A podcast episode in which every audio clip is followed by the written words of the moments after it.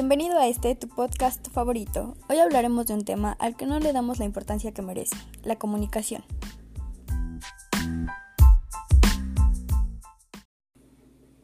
La comunicación es el proceso de transmisión e intercambio de mensajes entre un emisor y un receptor. Pero no solo es eso, no nos damos el tiempo de conocer el porqué de varias cosas, así que el día de hoy hablaremos sobre el impacto de la comunicación teniendo en cuenta a seis estudiosos de esta. Se dice que quien conoció a Luis Ramiro Beltrán o se relacionó con él a través de su obra lo señala como un grande y lo reconoce como el pionero de la Escuela Latinoamericana de Comunicación. Este boliviano, luchador, rebelde, defensor de los derechos de la comunicación y de su democratización para favorecer a los menos beneficiados, siempre consideró a la comunicación como un elemento de integración. Postura entendible, pues por sus venas corría tinta de imprenta. Fue hijo de Luis Humberto Beltrán y Betsabe Salmón, ambos periodistas. Su inteligencia y desenvolvimiento por las causas públicas lo capacitaron no solo para producir documentos académicos, sino para fomentar un debate constructivo entre sus pares y sus seguidores. Bien lo decía su colega, Jesús Martín Barbero, del cual hablaremos más adelante. Él decía que lo más grato fue encontrar que dejó huella con la gente con la que compartió tiempo, ya que en la producción audiovisual Voces desde Ecuador se le destacó como el periodista, el académico y el mejor ser humano, pues a cada paso que daba lo marcaba de una manera positiva. De lo más importante que hizo fue la creación de un nuevo orden internacional de la información y la comunicación. Comenzó con la configuración de un modelo de comunicación alternativo horizontal, es decir, donde el emisor no estuviera en una posición superior a la del receptor para generar una comunicación más abierta y democrática, así como la formación de inventarios regionales críticos de estudios en comunicación y las críticas a las teorías y métodos de información y comunicación exteriores, pues no se adaptaban a la realidad y necesidades latinoamericanas. Jesús Martín Barbero, reconocido por haber trazado los mapas nocturnos, tal como él mismo los denominó, los cuales pedagógicamente orientan a quienes se adentran a las aguas de lo comunicacional. Él destaca la relación entre la comunicación y los procesos culturales masivos, rechazando a su vez la idea del dominado. Cree en una reacción del receptor y se basa en el poder del receptor, la audiencia, en el hecho de que puede aceptar o rechazar el mensaje, y así frenar el impacto de la idea que el emisor quiere preservar. El teórico Néstor García Canclini afirma que las investigaciones comunicacionales centradas en las ciencias sociales han hecho visibles áreas del desarrollo cultural latinoamericano, en el cual se establece la relación entre consumismo y ciudadanía. El consumo, producto de la globalización, ha generado una nueva concepción de ciudadano, en tanto que la cantidad de bienes que una persona puede adquirir determina el estatus social que tenga, y por ende el rol de ciudadano común en términos de participación política depende de qué tan consumidor sea. Sin embargo, los medios siguen siendo poderosos en situaciones particulares y, en cierto modo, en la construcción de estilos de receptores y de públicos. Basta con ver los estudios sobre la conformación de espectadores de telenovelas o de otros formatos comunicacionales. Sin embargo, también hay una larga lista de ejemplos de medios que se propusieron hacer triunfar a un presidente y no lo lograron, por mucha inversión económica, publicitaria o diseño de mensajes que hayan hecho. Por lo cual Canclini declara que es un poder que interactúa con otras tramas sociales, que se dan en la vida vecinal, en la escuela, en las redes presenciales, cara a cara, incluso en redes sociales.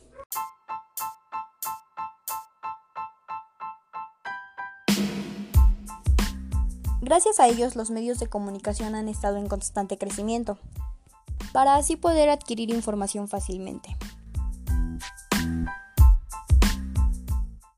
Desde la postura de Guillermo Orozco, estudiar la recepción permite profundizar en la producción, apropiación, negociación y reproducción de significados.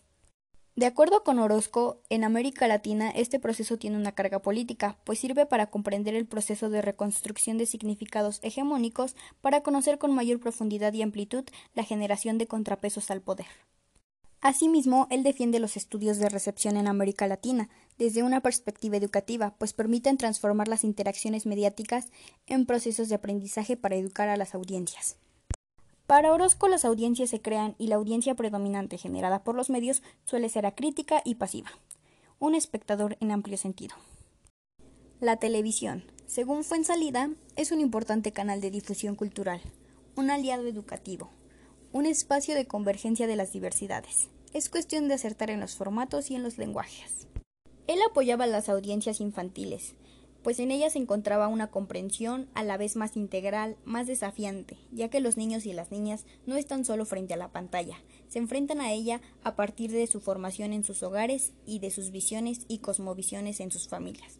Por supuesto, aquellas resultantes de su historiedad con la propia televisión, ya que muchos otros veían a las audiencias infantiles como ignorantes y por lo tanto vulnerables para unas enseñanzas magisteriales preferidas a través de una cámara y un micrófono.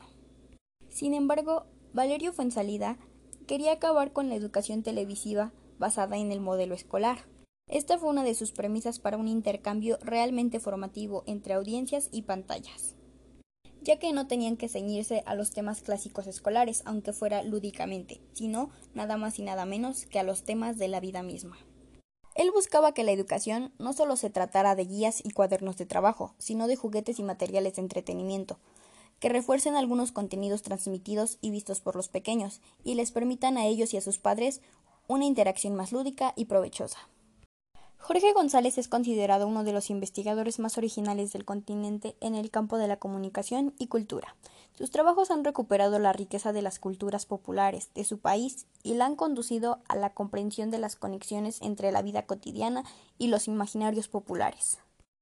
Sus contribuciones más sobresalientes son los frentes culturales y más recientemente la noción de cibercultura. La complejidad del tipo de información y niveles que se requiere para trabajar en los frentes culturales obliga a desenmascarar una actitud que hemos adoptado y copiado de otras partes del mundo, una actitud que corresponde a una forma de organización para producir conocimientos. Entonces, cibercultura es un concepto abierto. Es un intento de nombrar provisoriamente un tipo de realidad de conocimiento, un tipo de realidad política, organizativa y cognitiva que necesitamos desarrollar como sociedad. Estamos aún en la sociedad de la información y del conocimiento. Esto quiere decir que no es que se haya obviado el acceso a los medios de producción del capital, particularmente la tierra o las fábricas, sino que cada vez la economía mundial opera en función de dos categorías de manera igualmente muy esquemática, los que producen conocimiento y los que usan el conocimiento. Escuchando todo esto, damos por concluido que las nuevas regulaciones sobre medios de comunicación adoptadas en varios países de la región son el complemento de una inédita discusión sobre la función de los medios, impulsada por la sociedad civil y por una activa intervención gubernamental. Los ejes de esta intervención modifican parte de la historia regulatoria de los medios latinoamericanos y se sitúan en la relajación de las normas sobre el sector que es moda en los países centrales. A su vez, la convergencia tecnológica entre medios audiovisuales, telecomunicaciones e Internet que nos han presentado los distintos teóricos combinan respuestas frente a problemas que en algunos casos son antiguos, pero que regula al sector de los medios de socialización y que troquelan el ambiente en el que se producen, editan, distribuyen y utilizan masivamente las informaciones y los entretenimientos, mediante redes fijas y móviles.